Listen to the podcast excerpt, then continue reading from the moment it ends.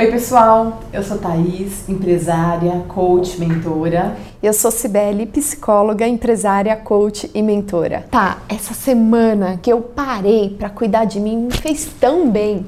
Eu voltei super mais focada, motivada para fazer tudo o que eu tenho que fazer. Como é importante, né, Si, nós termos um tempo para nós, para nós cuidarmos de nós. Isso faz com que a nossa autoestima levante. E quando a nossa autoestima levanta, é tem um impacto positivo em várias áreas da nossa vida. E você? Como está a sua autoestima? Vamos conhecer agora como fazer para elevar essa autoestima. Vem com a gente!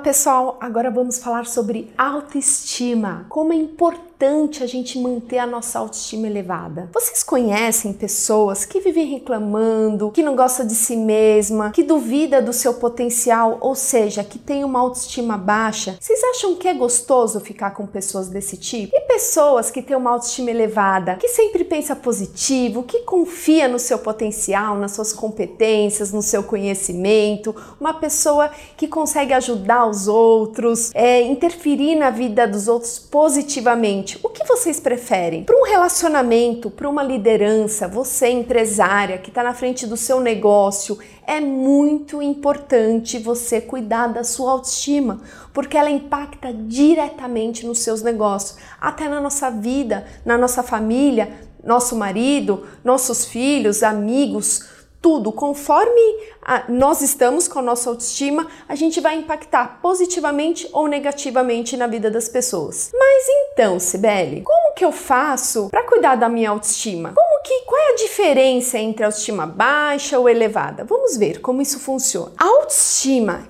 ela é a diferença entre o eu percebido, como eu me percebo, minhas competências, meus conhecimentos, com o eu ideal, ou seja, como eu gostaria de ser, que conhecimentos eu gostaria de ter, é, que competências eu gostaria de ter. A diferença entre aqui e aqui é o grau da minha autoestima. Porém, ela pode ter também três níveis. Ela pode ser crônica, ou seja, a maior parte do tempo, como eu estou? Eu estou bem? Eu me sinto competente? Eu estou mais próxima ao meu ide eu ideal ou eu estou muito longe? Ela pode ser específica de alguma tarefa, ou seja, quando eu vou para a cozinha e faço alguma coisa, dá errado, minha autoestima vai lá embaixo, porque eu estou longe de ser uma boa cozinheira, por exemplo. Mas quando eu é, lidero um projeto que eu consigo motivar a equipe e vejo o resultado resultado, minha autoestima tá lá em cima. Então, nessa tarefa, especificamente nessa tarefa, eu fico bem. Ou ela tem aquela que é socialmente influenciada, ou seja, é, ministro um treinamento e aí eu recebo alguns feedbacks. Foi legal, ou foi ruim, ou gostei, ou é, não foi muito bom. Então, dependendo dos feedback, é como eu vou estar com a minha autoestima. Ok, sabemos que ela tem esses três níveis e que a autoestima é a diferença do eu percebido com o eu ideal. Como é que eu faço? Se eu estou com uma autoestima muito baixa, porque o meu eu percebido está muito longe do meu eu ideal. Eu gostaria de ter muito mais conhecimento, eu gostaria de ter muito mais habilidades, eu gostaria de estar em outro emprego. Enfim, eu gostaria que meu faturamento tivesse muito maior. Enfim, se está muito longe, o que, que eu preciso fazer? Eu preciso aproximar, criar micro metas, micro objetivos e eu trazer o meu eu ideal um pouquinho mais próximo do meu eu percebido. Porque de repente eu vou alcançar o meu eu ideal, mas não vai ser tão rápido. Vou te dar um exemplo com emagrecimento. Vamos supor que eu tenho que emagrecer 30 quilos. Tá muito longe do meu eu ideal. E quando eu olho lá pra frente, eu falo, ai, eu tô muito triste com relação a isso, porque tá muito longe quem eu quero ser. Ok, divida esses 30. Coloque 10, 5, 1 quilo e coloque uma meta. Olha, se eu emagrecer nesse mês 3 quilos, é o meu meu eu ideal, é o que eu quero para esse mês. Você diminui o seu objetivo e aí você vai aumentar a sua autoestima para alcançar esse objetivo. E aí você aumenta mais um pouquinho. Bom, no próximo mês eu vou colocar 4 quilos nesse mês. O que, que eu fiz que deu certo? O que, que eu posso mudar? E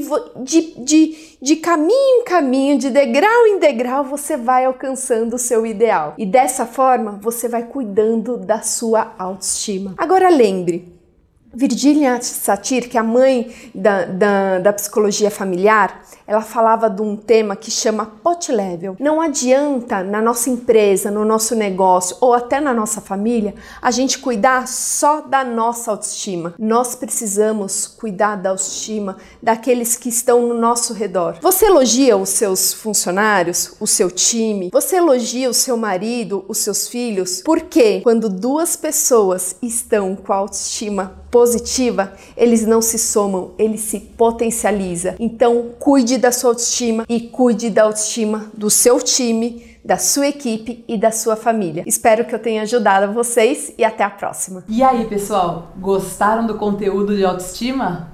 Vão começar a colocar em prática ou já começaram a colocar em prática? Escrevam aqui embaixo o que vocês acharam desse vídeo.